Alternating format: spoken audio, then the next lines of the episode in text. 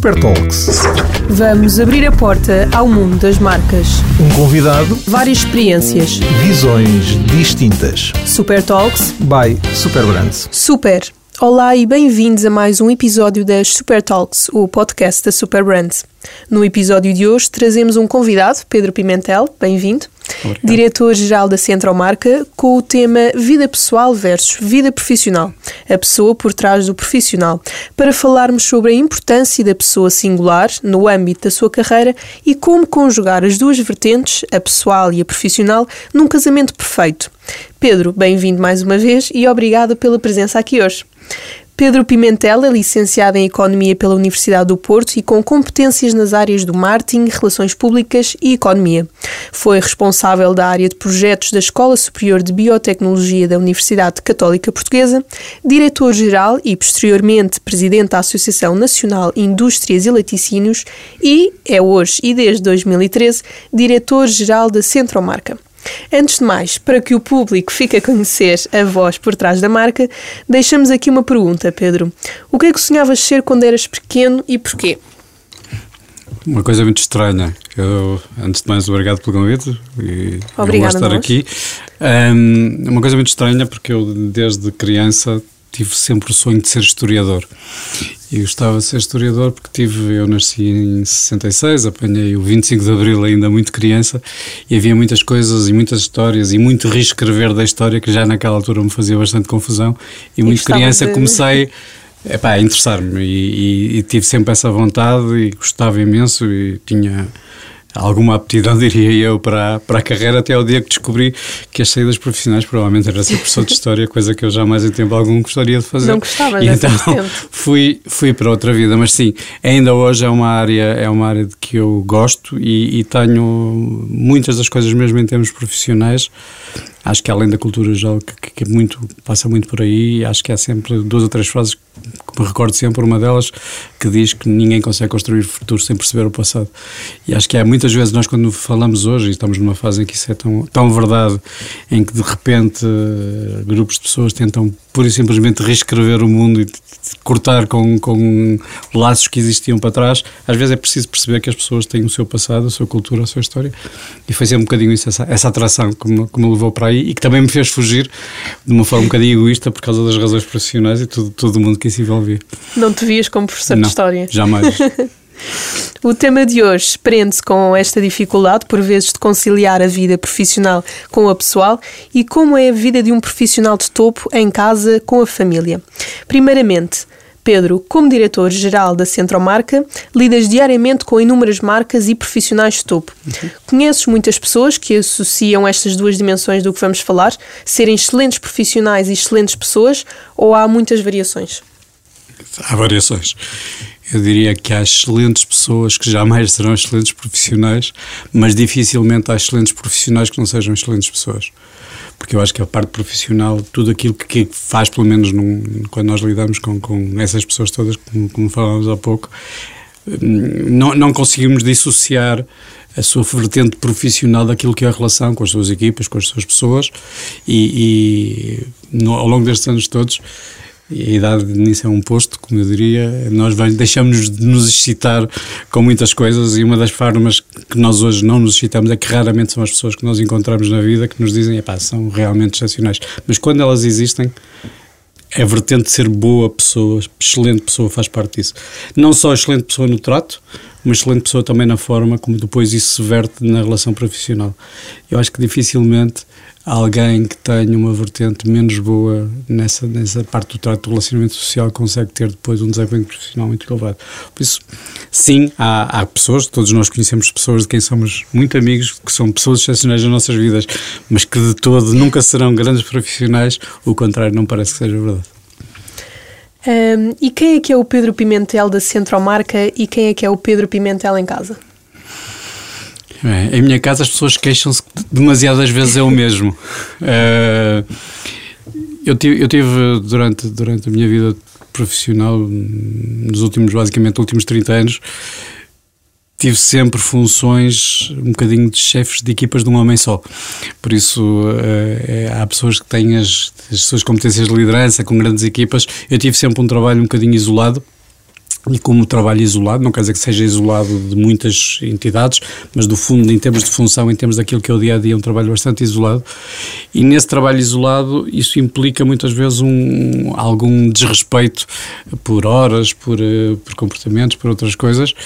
E felizmente tenho em casa quem me compreenda e tenha, tenha bastante, bastante aceitação em relação a isso, embora tenha sempre aqui um outro lado que é é, eu, por exemplo, trabalho em Lisboa, vivo no Porto, a minha família continua no Porto, eu continuo a fazer piscinas para cima e para baixo todas as semanas e, e continuarei a fazer sem nenhum problema nisso, para mim não é, não é um defeito, mas quando estou em casa e quando estou com as pessoas em casa, tento dar tempo de qualidade. E é, e é um bocadinho essa compreensão que eu peço às pessoas para, para às vezes perceberem que há momentos que eu preciso do tempo para questões profissionais, mas depois tento sempre, eu sei que nunca se compensa, uhum. mas tento compensar isso um bocadinho com o tempo de qualidade com as pessoas e, e, felizmente até hoje tem sido possível compaginar isso tudo. E vieste para Lisboa por motivos profissionais? Sim, sim. E eu passas fui, a semana toda em sim, Lisboa? Sim, basicamente passo a semana em Lisboa, vivo no Porto, ando sempre para cima e para baixo, tenho família toda no Porto, a família já tenho, tenho tenho uma filha com 35, uma filha com 25, já assim grandinha, já com vidas grandes e por isso têm as suas vidas organizadas e por isso nunca quis, nem, nunca fiz demasiada pressão para mudar a vida das pessoas para virem uhum. comigo. Implica-me, e se calhar tenho uma vida diferente de algumas pessoas, a minha semana de trabalho começa com 300 km Exato. e acaba com outros 300, mas tirando isso. Quem não, corre por gosto não, não cansa. cansa. Não, não cansa. E gosto, gosto muito daquilo que faço e não, não é um sacrifício, sei que sacrifico um bocadinho às vezes a vida familiar à conta disso. E é difícil gerir uma carreira de topo em Portugal com horários e remunerações bastante diferentes do resto da Europa com a vida pessoal? Acho isso um bocadinho falacioso. Vou dizer, primeiro, eu acho que as nossas remunerações são altas ou baixas dependendo do tipo de vida que as pessoas querem fazer. Um, felizmente sempre consegui e tenho, não, não, não vivo pelo dinheiro, não é isso que me move. E, e também felizmente dá bastante tempo esta parte. As condições remuneratórias que tenho são, permitem ter uma vida sem excentricidades mas muito confortável e como tal não me posso queixar. Não gosto por defeito não gosto daquela, daquela velha tirada à portuguesa do tal dinheirinho, tal trabalhinho. Eu acho que não, acho, acho que nós temos muito bons profissionais, não é, não é pelo que ganham, e mais, acho que não é exatamente essa a motivação das pessoas. Muitas das pessoas têm carreiras importantes, a parte financeira pode ser uma parte, é importante porque ajuda, sem dúvida, não vou dizer que não, mas isso tem um, um mental eu trabalhei há muitos anos com alguém que me dizia, né, noutros tempos em que as pessoas eram aumentadas com alguma frequência, que dizia assim: cada vez que uma pessoa é aumentada, isso tem um efeito mental de uma semana. Ao fim de uma semana isso passa. o resto é os, o problema são as outras semanas todas em que a pessoa não tem esse efeito mental. E acho que as nossas motivações, e nós temos de ter um bocadinho juízo nós próprios, e não gosto, vejo demasiadas vezes esta alusão, ah, pagam pouco, te faço pouco. Eh, não, eu acho que as pessoas fazem, sentem-se motivadas ou não para fazer as coisas, logicamente, sendo bem remuneradas, essa motivação supostamente é mais simples, mas, mas sim, não, não acho que isso seja demasiadas vezes um problema e mais, acho que em determinadas funções profissionais em Portugal a vida não é assim tão desconfortável como se, é fácil ver bastante lá nas ruas. Exato. No episódio anterior com a Inês Simões da AGAs, eh, a Inês disse que hoje mais do que nunca os jovens sentem-se confortáveis em empresas que, hum, que tenham um espírito de equipa um, de entreajuda, que se sintam confortáveis no trabalho, muito mais do que, lá está o que estavas a dizer, uh, prezam isso muito mais do que a remuneração ao final do mês. Concordas também? Sim. Eu, eu acho que, eu digo isto demasiadas vezes, às vezes sou assim um bocadinho estranho. Eu acho que quando nós, quando nós nos tornamos mais, mais idosos, há uma coisa que vamos ganhando ao longo do tempo e que não é muito simpática, que é um bocadinho, eu vou dizer quase de hipocrisia, é um certo cinismo, não é? E, e às vezes, quando lembro-me ter começado a trabalhar eh, em funções relativamente importantes, ainda não tinha 30 anos, naquela altura tinha inveja dos cabelos brancos. E a qualquer lado, onde as pessoas mais novas a seguir a mim tinham 10, 15 anos mais do que eu, e basicamente as pessoas não nos ligavam. Hoje acho que estamos a, se calhar a inverter isto, mas a inverter eh, de uma forma um bocadinho exagerada. Uh, as pessoas, certo, não têm, têm que compaginar a vida pessoal com a vida profissional e acho bom que abdiquem, não abdiquem de, de alguns requisitos da sua vida pessoal em detrimento profissional, mas nós, se queremos ter uma determinada evolução profissional, temos que fazer alguns sacrifícios, temos que fazer alguns compromissos. E, por vezes, vejo excesso de vontade de chegar a, mas falta de vontade de fazer o caminho. Uh, e, é, acho que é importante que as pessoas tenham a noção que, os nossos passos uh, nos conduzem a algum lado. Nem sempre conduzem aquilo que nós desejaríamos, mas conduzem-nos a algum lado. Agora, se não dermos esses passos, não chegaremos lá. E é esta necessidade de compaginar aquilo que são os requisitos de uma vida normal e, e organizada e em Portugal, provavelmente, em relação a outros países, se calhar uma das diferenças grandes é que em muitas organizações o que falta é organização. E às vezes o trabalho a mais que se faz é para compensar essa falta de organização. E quando nós conseguimos ter as vidas organizadas, e as empresas, os locais onde trabalhamos são bastante organizados, o tempo é suficiente e sendo o tempo suficiente também é mais fácil misturar e ter o tempo suficiente do lado pessoal com o lado profissional.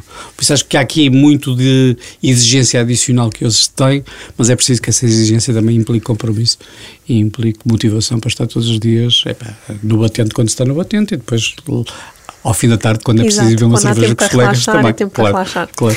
Dentro das empresas em Portugal, e temos falado disto mais do que nunca, temos visto que se dão passos largos no sentido de perceber que cada vez mais as pessoas é que fazem a marca e hum, a marca são as pessoas. Concordas com isso? Que estamos cada vez mais próximos de uma cultura uh, saudável e de valorizar cada vez mais as pessoas dentro das empresas? Eu acho que sim, acho que até, até diria mais. Eu acho que entidades muito parecidas muitas vezes chegam a resultados diferentes porque têm pessoas diferentes. E as pessoas fazem realmente a diferença. Boas pessoas nunca fazem casas piores. Uh, e nesse aspecto estamos a falar inclusive de tempo do ponto de vista de performance, mas não só. Também do ponto de vista daquilo que é a ligação com as outras entidades, a inter-relação com o mundo. Uh, lá está, vives trabalhando num sítio com pouca gente, mas que trabalhamos com muitas, muitas entidades, é muito fácil perceber quão a diferença das pessoas faz com que depois tudo aquilo que é a nossa relação com uma empresa, com uma entidade, com um Estado, com o próprio Estado, possa ser tão diferente quando as pessoas são melhores. E nesse aspecto acho que sim. Do outro lado, acho que as pessoas também têm. Uh, há em Portugal, diria, uma cultura excessiva do politicamente correto. O que é que eu quero dizer com isto? As pessoas têm muita dificuldade muitas vezes em se expressarem porque têm sempre receio das reações àquilo que vão expressar. Uhum. Eu às vezes sou muito desbocado e muito acusado de ser desbocado por causa disso, porque há muitas coisas que são convicções e eu não tenho nenhuma dificuldade em expressá-las sem ter aquela coisa de se eu vou dizer isto, as pessoas podem achar mal e se acharem mal podem me prejudicar uhum, profissionalmente. Uhum. Esta questão da marca pessoal também é preciso que as pessoas se sintam eh, mais motivadas e mais livres para se expressarem sem estes receios que às vezes são um bocadinho excessivos do que é que pode ser uh, a reação dos outros, ou o que é que os outros podem achar, ou o que é que isso pode prejudicar ou não. Por exemplo, há, há, há pouco tempo passou um inquérito nas mãos que perguntava se, por exemplo, em Portugal os, CEO, os CEOs das empresas deviam ser mais ativos e mais ativistas ou menos ativos e menos ativistas. E claro que os resultados diziam sempre que deviam ser mais ativistas, mas depois, ao mesmo tempo, quando uma pessoa fala, imediatamente hoje há uma tribuna de nunca, raramente as pessoas vêm dizer, pá, fizeste realmente muito bem, não, não, há sempre aquele lado de, muito crítico. E é um bocadinho isto que também impede, muitas vezes, dos mais novos aos mais velhos, que as pessoas também assumam a sua marca, porque assumir a sua marca também tem a sua individualidade e a sua capacidade de expressarem ah, para o bem e para o mal. Espero nós que seja sempre para o bem, que é isso que, que estamos cá todos.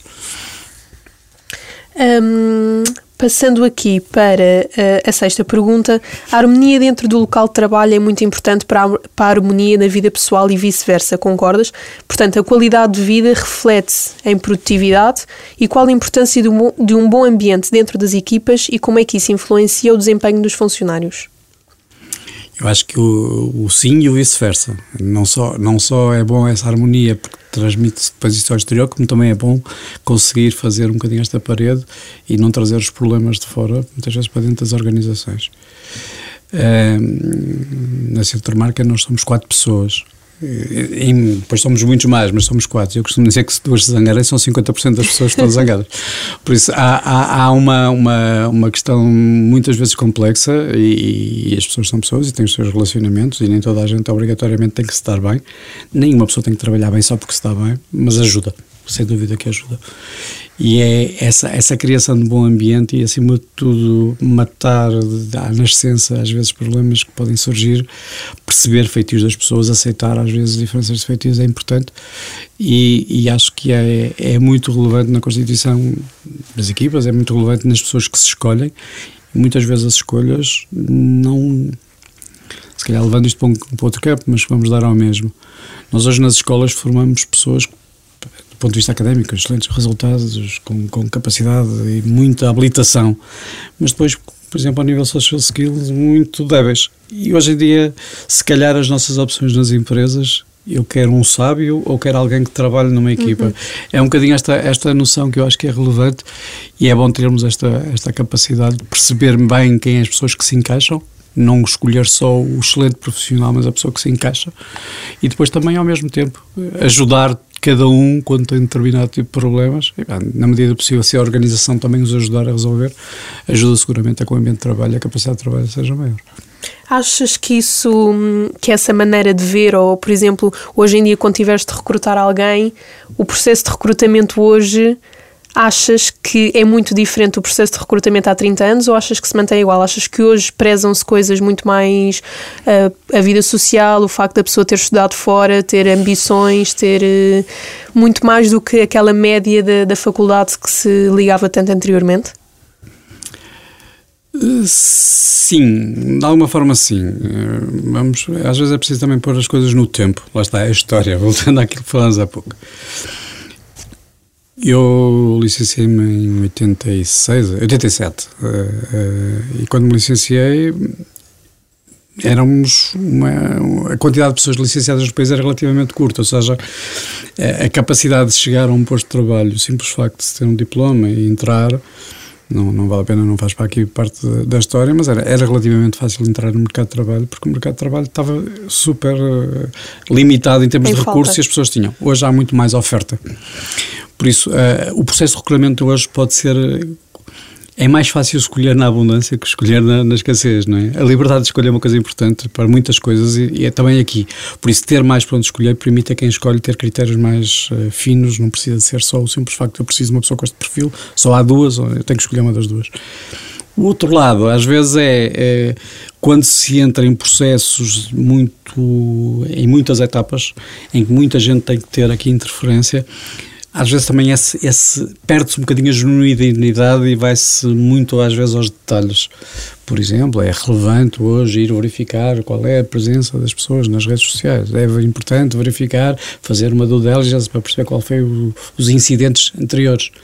Uma coisa que é muito diferente, por exemplo, de Lisboa para o Porto, cidade onde, onde eu vivo, é que aqui em Lisboa há muito mais o saltitar entre postos de trabalho, enquanto, por exemplo, no Porto é muito mais usual termos pessoas que estão há 15, 20 anos uhum. numa mesma empresa.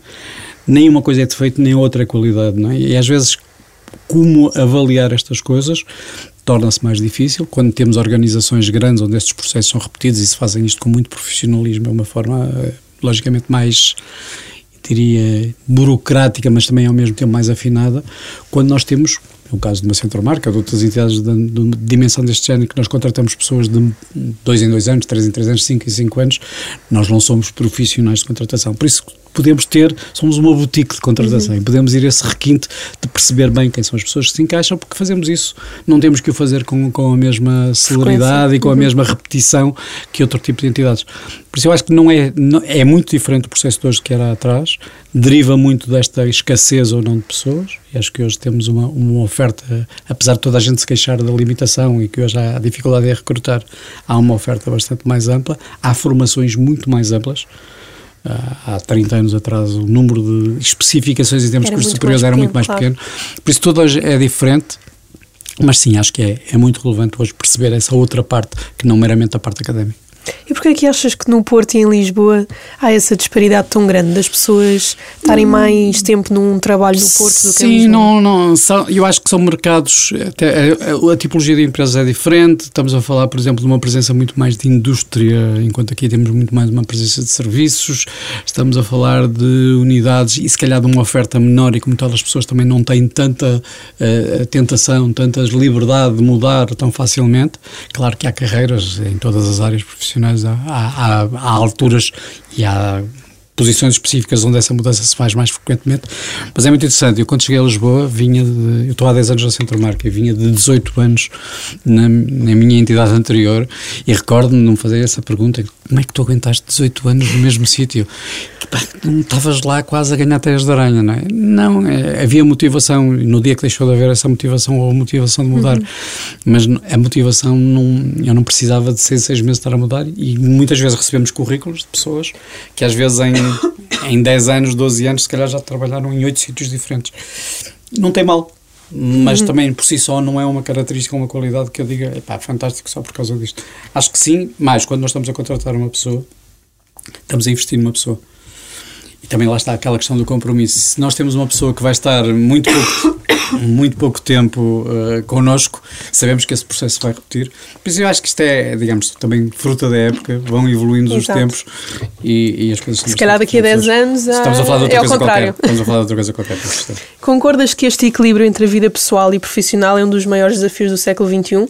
Ou as gerações mais novas já não pensam hum, que, que isto é um problema? É esta dinâmica entre a vida pessoal e a vida profissional. Chegam às seis da tarde, fecham o computador e hum, isso é uma preocupação. O que, tiver, o que tiver de ser feito é uma preocupação para amanhã.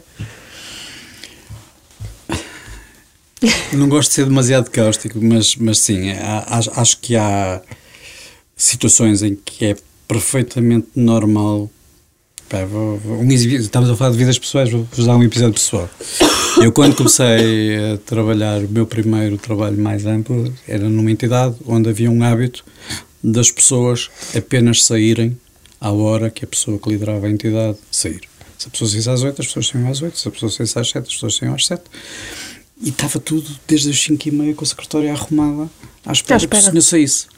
E eu cheguei, né, se calhar jovenzinho, naive, e achei que não estava não estava a fazer isso aí. E quase que me excomungavam porque eu saía. E depois a questão prática é quando era preciso ficar até às 10, às 11, ou o que fosse, estava, não é? mas quando não havia necessidade, não havia necessidade. E acho que é um bocadinho esta, esta, esta às vezes, o, a capacidade de cada um de nós perceberem que há momentos que é importante estar, que é importante estar e esse compromisso, epá, se há uma deadline que é preciso ser cumprida e nós temos que cumprir e sabemos que é uma questão de equipe, é uma questão de, de, de epá, não só de orgulho próprio, mas também claramente de, de, necessidade enquanto organização estarmos, como também ao contrário, quando uma pessoa vem ter comigo e me diz, olha, eu amanhã não posso porque tenho uma coisa qualquer, e às vezes são coisas perfeitamente banais, mas não está nada, não há necessidade que a pessoa esteja, acho que temos que ser é fácil fazer isto quando as entidades são pequenas. Uhum. É muito mais difícil quando há centenas de pessoas a trabalhar num sítio, tem que haver algumas regras. Mas a flexibilidade uh, é importante, como é importante, por exemplo, e acho, acho muito relevante esta questão de toda a evolução que se fez nos últimos dois, três anos em relação à questão do teletrabalho. Há muitas pessoas que não gostam do teletrabalho. Há muitas entidades que não acham demasiado a pessoa que as pessoas façam o teletrabalho mas a questão prática é assim: as coisas aparecem feitas, não aparecem feitas. Estão feitas corretamente, estão feitas da forma normal. Se sim, e se isso for uma ajuda para as pessoas, não parece que se tenha nada de mal. Ao contrário, ver que as pessoas entendem isso como uma, eh, uma benesse que se tem que ter. Nós temos pessoas, felizmente nunca me aconteceu isso, mas nós temos empresas que nos relatam casos de ah, uh, dizemos que são precisos três dias no escritório. Ah, isso não vou para outro sítio que me dão, me dão. Teletrabalho é teletrabalho, é trabalho noutro sítio, mas, claro. mas é, é um bocadinho esta lógica que eu acho que é importante. Pegando nisso, pondo a coisa de outra ponta, eu acho que se as empresas têm que ser altamente uh, sensíveis a esses aspectos, para as pessoas mais novas também têm que o ser para as pessoas mais velhas. E nós falamos muito da questão do jovem no mercado de trabalho, esquecemos que, por exemplo, hoje em dia uma pessoa com a minha idade eu tenho, vou fazer 58 anos. Se eu ficar desempregado de um momento para o outro, o regresso ao mercado de trabalho é uma coisa muitíssimo complexa. Muito complexa. Por isso, acho que as empresas têm que ser eh, bem definidas nas suas políticas, na forma como trabalham, na forma como contratam, na forma como eh, regulam a sua relação com o jovem que entra, como também têm que ser super atenciosos e super dedicados à forma como também o fim de vida das pessoas. Saber sair é uma arte. Saber sair é uma arte saber estar e saber permanecer também é. Mas hoje em dia acho que é muito importante as, as empresas, inclusive no âmbito das suas políticas de responsabilidade social, não pensarem só nos kits belíssimos de inserção da pessoa que chega, uhum. é pensar também no fim de vida da carreira das pessoas, porque há pessoas com, quer dizer, a idade da reforma é uma idade, não, não é mais do que isso. As pessoas não deixam de ser úteis porque são mais velhas. Mas acho que é, é um bocadinho esta, esta diferença e, e, a capacidade de ser transgeracional dentro das equipas. Se tivermos uma equipa só com gente muito jovem, dificilmente ela vai cumprir os objetivos que queremos. Se tivermos muito idosa, também não. É, é saber misturar em cada momento um equilíbrio entre as duas partes. Aqui a última pergunta, estamos quase a chegar ao fim. Durante a tua carreira profissional, faltaste a algum aniversário especial ou algum evento imperdível? Em prol do trabalho? É, Recordo-me de um apenas e uma coisa que nem era sequer imperdível, era um. Eu, eu confesso que aí tenho, tenho uma dificuldade porque, como, como estava a explicar há bocadinho, eu comecei a ter funções de alguma responsabilidade muito cedo. E em entidades pequenas, habituei-me a gerir a minha própria agenda muito cedo. E como geria a minha própria agenda, conseguia, dentro daquilo que é normal, há coisas que nós não podemos fugir e não, não podemos controlar, mas sempre consegui fazer isso e respeitar muito esses calendários. Eu não sou uma pessoa de muitos amigos, tenho muitos conhecidos, muitos dos, dos bons conhecidos, eh, na linha quase de grande amizade, são muitas vezes feitos em meios profissionais, mas tenho um respeito muito grande com tudo aquilo que são datas de família, e para mim família é uma coisa muito, muito específica, por isso faço um esforço às vezes para titânico. Inclusive, por exemplo, estando aqui em Lisboa, organizo-me, já, já fui, saí daqui às 5 ou 6 da tarde para ir a um jantar de, de alguém, para estar às 9 horas do dia a seguir eh, a trabalhar normalmente aqui, e faço isso com gosto, porque acho que as pessoas, a mim faz-me falta, eh, merecem-me isso, fazem-me falta e tento sempre cumprir isso. Agora, eh, aconteceu alguma vez, não me recordo, assim, um aniversário, uma festa de família, se calhar o caso, assim, só para uma, uma brincadeira, mas para, para fechar, Uh, tenho um irmão mais novo que cuja era padrinho de casamento e na véspera de casamento uh, estava numa reunião em França e tinha duas ligações antes de, de chegar ao Porto e na, da primeira para a segunda ligação o avião atrasou-se, eu não conseguia fazer a ligação e não tinha, não tinha capacidade de com outro voo uhum. chegar à hora e aquilo para mim era uma coisa inadmissível. Sim. E posso dizer que fiz uma viagem Paris-Porto sentada na cadeira da hospedeira virada para os passageiros todos fiz um fuso de tal maneira em Orly que só para não maturarem, só para não maturarem, meteram-me no avião e fiz a viagem toda no lugar de uma hospedeira que não sei onde é que se sentou, mas também naquela, altura para mim, naquela altura para mim não era um problema. Isso é, é ótimo ouvir essas histórias e foi uma história para contar, Sim, certamente. É. Por fim, Pedro, e como jeito de conclusão, uma pergunta final. Nos dias que correm, que conselho deixas aos profissionais das marcas? Algo que consideres ser importante um, para as pessoas terem atenção? Nós somos pessoas e é bom que nós, enquanto responsáveis nas marcas, não olhemos para as pessoas que estão do outro lado e que compram os nossos produtos como consumidores. Que os pensemos como pessoas e que falemos com elas como pessoas. Eu acho que cada vez mais a questão da humanização e da personalização é uma coisa pá, importante, sempre foi. Hoje começamos a ter os meios de, para o fazer de uma forma muito mais adequada. As inteligências artificiais, de que agora tanto se fala, eh, não têm só defeitos, terão seguramente muitas qualidades e algumas delas podem passar por aí para capacidade de percebermos melhor e chegarmos melhor às pessoas. E, e, acho que é essa, eu diria que é a mensagem que se calhar que diria. Se calhar há uma frase velha que todos nós usamos que é nunca faças aos outros aquilo que não gostaria que te fizessem a ti. As marcas são pessoas e têm uma relação com os outros dessa forma. Por isso nós devemos ter a relação com as pessoas que nós, como pessoas, também gostaríamos de sentir. Isso é difícil quando trabalhamos, por exemplo, na Centro Marca, nós fazemos muito produtos de mass market, produtos de, de, grande consumo, de rotação, quilos de arroz e batatas fritas e outras coisas, que não é propriamente aquilo que as pessoas estão a pensar neste diálogo mais direto, mas até aí eu acho que é possível transformarmos esta relação numa relação mais humana e percebemos que a pessoa que está do outro lado, como alguém ouvia no outro dia com, com alguma graça, mas com muita razão, dizia que um, um, consumidor não é, não é um cidadão com carteira, é mais, é mais do que isso. É um bocadinho essa ligação às pessoas que eu acho que as marcas, nestas alturas mais difíceis, em que está toda a gente preocupada com orçamentos e cumprir objetivos, não poder esquecer isso.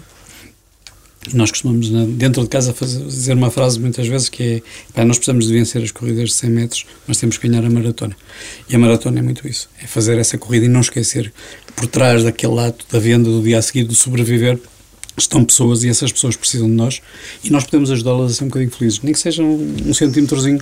Se cada um de nós fizer esse trabalho, podemos ajudá-las a ser felizes tratando-os como pessoas. Obrigada, Pedro. Obrigada pelos teus Ah, contributos e por estares aqui hoje. E chegamos assim ao fim de mais um episódio das Super Talks by Super Brands, mas voltamos já na próxima semana. Não se esqueçam que podem ouvir o episódio sempre que quiserem no podcast da RFM e nas redes sociais. Esperamos por você na próxima semana. Obrigada e até breve. Super Talks By Super Brands.